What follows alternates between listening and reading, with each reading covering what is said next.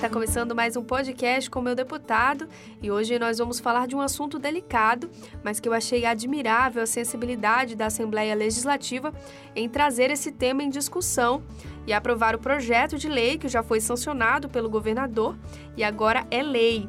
E é o seguinte: foi aprovado em sessão ordinária na ALE e sancionada pelo governador a lei que vai garantir passe livre em ônibus no transporte rodoviário intermunicipal para pessoas que estão em fase de tratamento.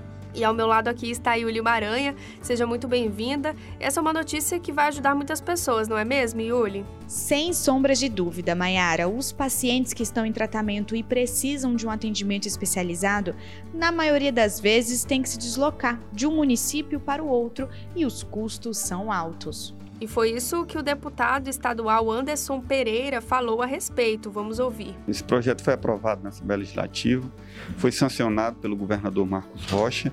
Nós estamos agora trabalhando a regulamentação para ter efeito prático para a população.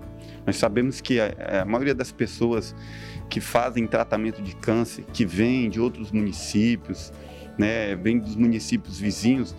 E nós temos aqui um, um hospital muito grande, o Hospital do Amor, tem o São Peregrino, onde as pessoas fazem ali a quimioterapia. E é o momento mais difícil da vida da pessoa, quando ela faz um tra tratamento de um câncer, que na maioria das vezes ele tira o que você tem. O custo é altíssimo. Essa notícia é realmente uma vitória, né? Já que as pessoas estão em tratamento, estão debilitadas e precisam arcar com muitas despesas. Yuli, foi justamente o que eu conversei com a dona Sebastiana, que é pernambucana, mas rondoniense de coração há mais de 30 anos. Em janeiro de 2020, ela descobriu que estava com câncer de mama, um tumor agressivo de terceiro grau, e ela precisou fazer uma cirurgia, passar por uma quimioterapia. Foram dias difíceis para ela. Vamos ouvir o que ela falou. Dia 6 de fevereiro, já comecei a quimioterapia e foram cinco meses de tratamento de quimioterapia. Depois fiz o, a cirurgia não foi tirado a mama por inteiro, só o quadrante, mas foi uma cirurgia bem sucedida. Recuperei da cirurgia e tive que ir para fazer continuação do tratamento em Cacoal, me, me deslocar daqui para outra cidade. E nesse decorrer desses, desses, desses atendimentos, desse tratamento, foi onde que eu vi o quanto a gente precisa do próximo. Quando é bom, quando a gente encontra alguém que nos ajuda e nesse momento é muito importante, porque tinha pessoas lá que carecia de muita ajuda, porque vinha de outras cidades. Que forte, Maiara, o depoimento da dona Sebastiana.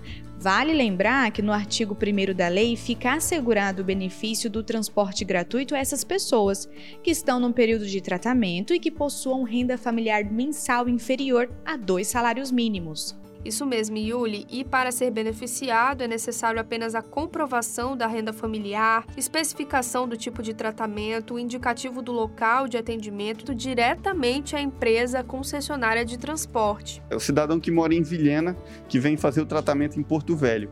Ele terá o direito né, desde que agendado, a lei já tem alguns critérios de ir até a empresa, tem uma limitação também, para que ele possa ali agendar o dia da vinda. Como todas as pessoas que fazem tratamento de câncer já tem um dia determinado, então fica fácil da pessoa fazer esse agendamento na empresa para poder vir até Porto Velho sem custo. A passagem intermunicipal gratuita será enquanto durar o tratamento do usuário do transporte e vai atender milhares de pacientes. E como a Sebastiana comentou, que muita gente para de fazer o tratamento por falta de dinheiro, porque precisa trabalhar. E isso é muito sério. Um tratamento desse, né, deixa a gente nas condições financeiras, em condições financeiras abalada, porque a gente tem, tem os gastos, tem os gastos de medicamentos, de cirurgias, de exames, tem os gastos de deslocamento, muita gente, e tem que escolher ou fazer o tratamento ou continuar na, naquela sem fazer o tratamento, porque não pode parar de trabalhar para sobrevivência, né? E o deputado Anderson também comentou sobre isso. Alguns fazem o tratamento é, pelo SUS, mas tem outros gastos né, naquele momento da vida da pessoa que não estava previsto. Naquele momento, o câncer ele pode aparecer qualquer hora.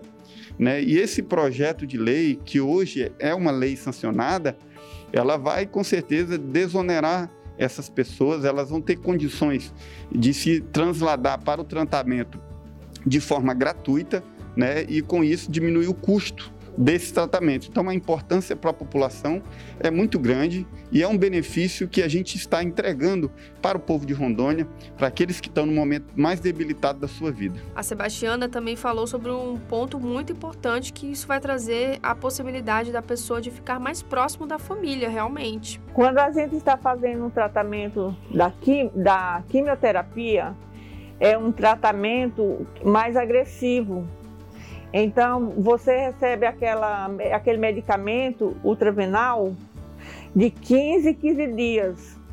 E são um tratamento de 5, 6 meses. Então, quem não tem como, vem de outra cidade, do interior, e não tem como retornar, não tem como retornar, tem que ficar aqui na casa de apoio, tem as casas de apoio, a casa de algum familiar, mas, na verdade, o que a gente queria mesmo era estar no seio da família, que é, é o que uma boa parte da nossa da recuperação é o apoio da família. Nossa, realmente isso é algo que eu não tinha parado para pensar. Que forte isso, hein, Mayara? Verdade, Julie.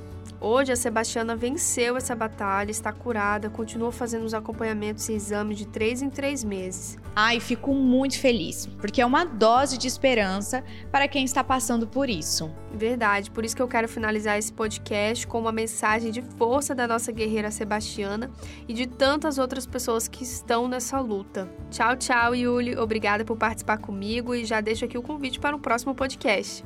Tchau, Mayara, até mais e obrigada pelo convite. E com certeza estarei à disposição, viu? É só chamar. Quero deixar uma palavra de apoio agora para aquelas pessoas que estão passando por esse tratamento, por esta doença, que não desiste, não fique pelo caminho. Insista, porque a vida é bela. A vida é um jardim cheio de flores.